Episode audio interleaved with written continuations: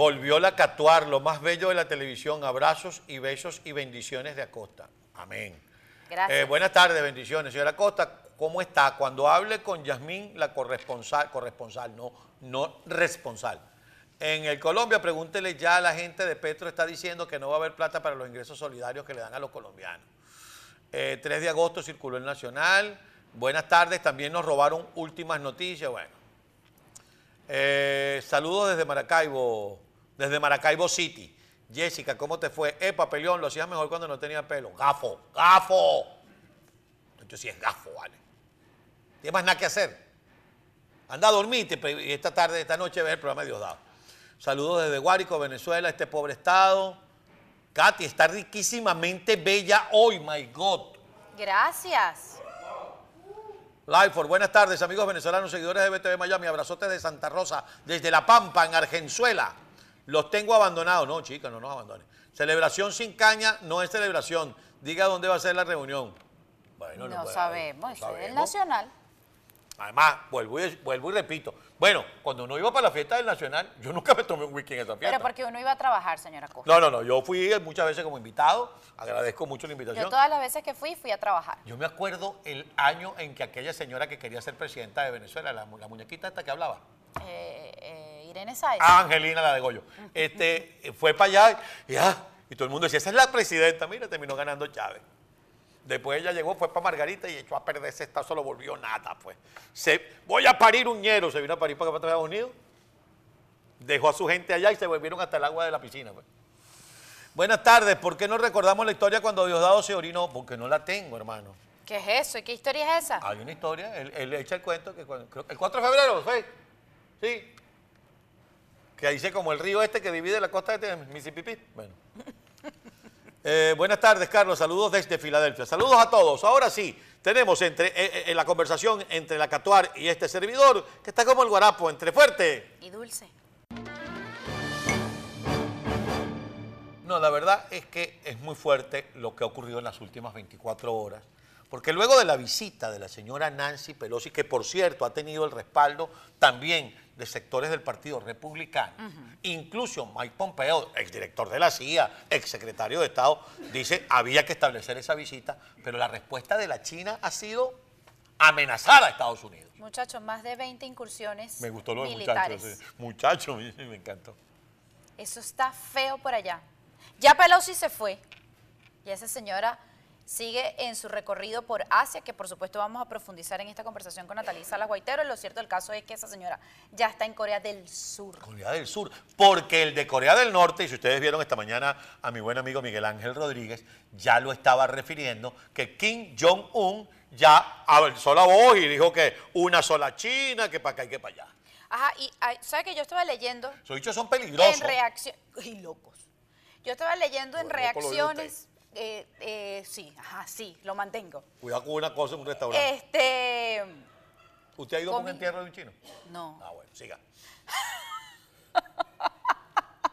siga. Él saca, él me saca, me saca, No, me saca de no la idea saco, que vengo, siga, señora Costa. que siga. Que estaba leyendo de las reacciones que se han conocido en el mundo sobre esta visita de Nancy Pelosi. Hay unos que la aplauden, como usted bien lo está diciendo.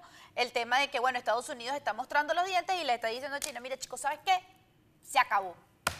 El tema de la amenazadera y, el ta- y esa gente es amiga mía y yo voy a ir para allá y punto, se acabó. Y allá llegó la Pelosi. Pero yo refería. Pero hay gente que también dice que esto ha sido un desastre porque con esta visita de Pelosi y esta amenaza de esta o esta provocación de Estados Unidos a China, entonces agarraría a China y lo arrimaría un poquito más, porque ellos ya están de ese lado, pero lo arrimaría un poquito más hacia el lado de Rusia. Pero lo que yo veo es lo siguiente. La señora Pelosi despega desde los Estados Unidos a una gira por Asia. Pasa por Malasia, por Singapur, y cuando y estaba la cosa, va para Taiwán, no va para Taiwán, sí va, no va, lo conversábamos con Natalí, ¡pum! aterrizó en Taiwán. Inmediatamente, no tenía tres minutos de haber aterrizado en Taiwán cuando ya inmediatamente sonaron alarmas, aviones se movieron por el estrecho de Taiwán, barcos chinos, el chino dijo, están jugando con fuego y cuando se juegan, juegan con fuego pueden quemarse, ni siquiera dijo pueden, se quemarán, dijo. Y entiendo que ejercicios militares con armas de Ejercicio, verdad. dijeron inmediatamente comienzan maniobras militares selectivas. Ajá. sea, la respuesta de esos tipos fue inmediata. Ahora voy para el otro lado de la moneda. Dentro de una semana aproximadamente, en Venezuela, territorio que está cerquita de los Estados Unidos, Rusia, Irán, China, Cuba y Venezuela, comienzan las Olimpiadas de Guerra. Es decir, hay maniobras militares al lado de Colombia, cerca de los Estados Unidos. Y aquí no ha habido un bicho de uña que levante la mano y diga, digo, ¿qué está pasando en Venezuela? Ah, no. Pero Los- aterrizaron en Taiwán y los chinos y los rusos y los iraníes y los coreanos. Bueno, pero por ejemplo, gente como Marco Rubio sí ha dicho, ¡epa! Miren lo que está pasando allá, lo seguimos permitiendo.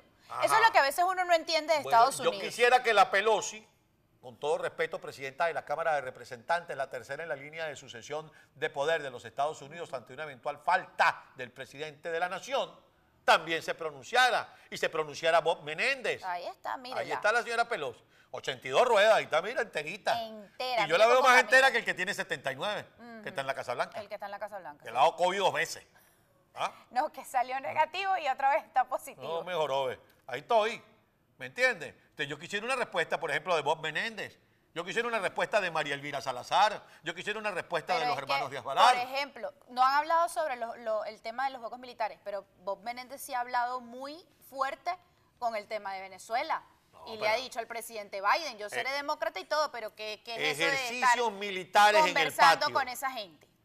Ejercicios militares en el patio. China. ¿Qué dirá Juan González? ¿Ah? ¿Qué dirá Juan ¿Qué dirá González? Juan González? La tierra viste de luto, dice una canción. ¿Ah? Entonces hay que estar bien Y pendiente el domingo de eso. que asume ya Petro. Y el domingo asume Ay, Petro. Mire, Señores. mire, Petro no va a decir ni esta boca es mía sobre los ejercicios militares esos que están ahí. Al lado, como dice el merengue, justo al lado. A ver de qué se puede beneficiar ¿Entiendes? de esos Ah, movimientos. No, y yo me pregunto, y Vladimir Padrino feliz, es que todo esto que yo le acabo de decir a usted, ¿cómo lo, cómo lo calibra? Fuerte. Ah, ya yo le voy a dar lo dulce. Suéltalo ahí. Ajá.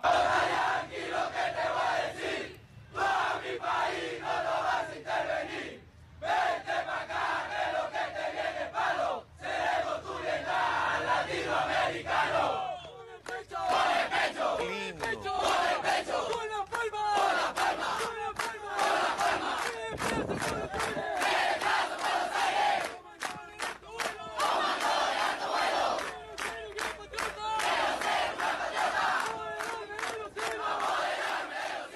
Apoderarme de los cielos con las palmas, con las palmas, y vuelo como una mariposa en alto vuelo. Y ay, qué cosa más. Están alborotados los militares. Ay, será Se da cuenta entonces? que la cosa sí está entre fuerte.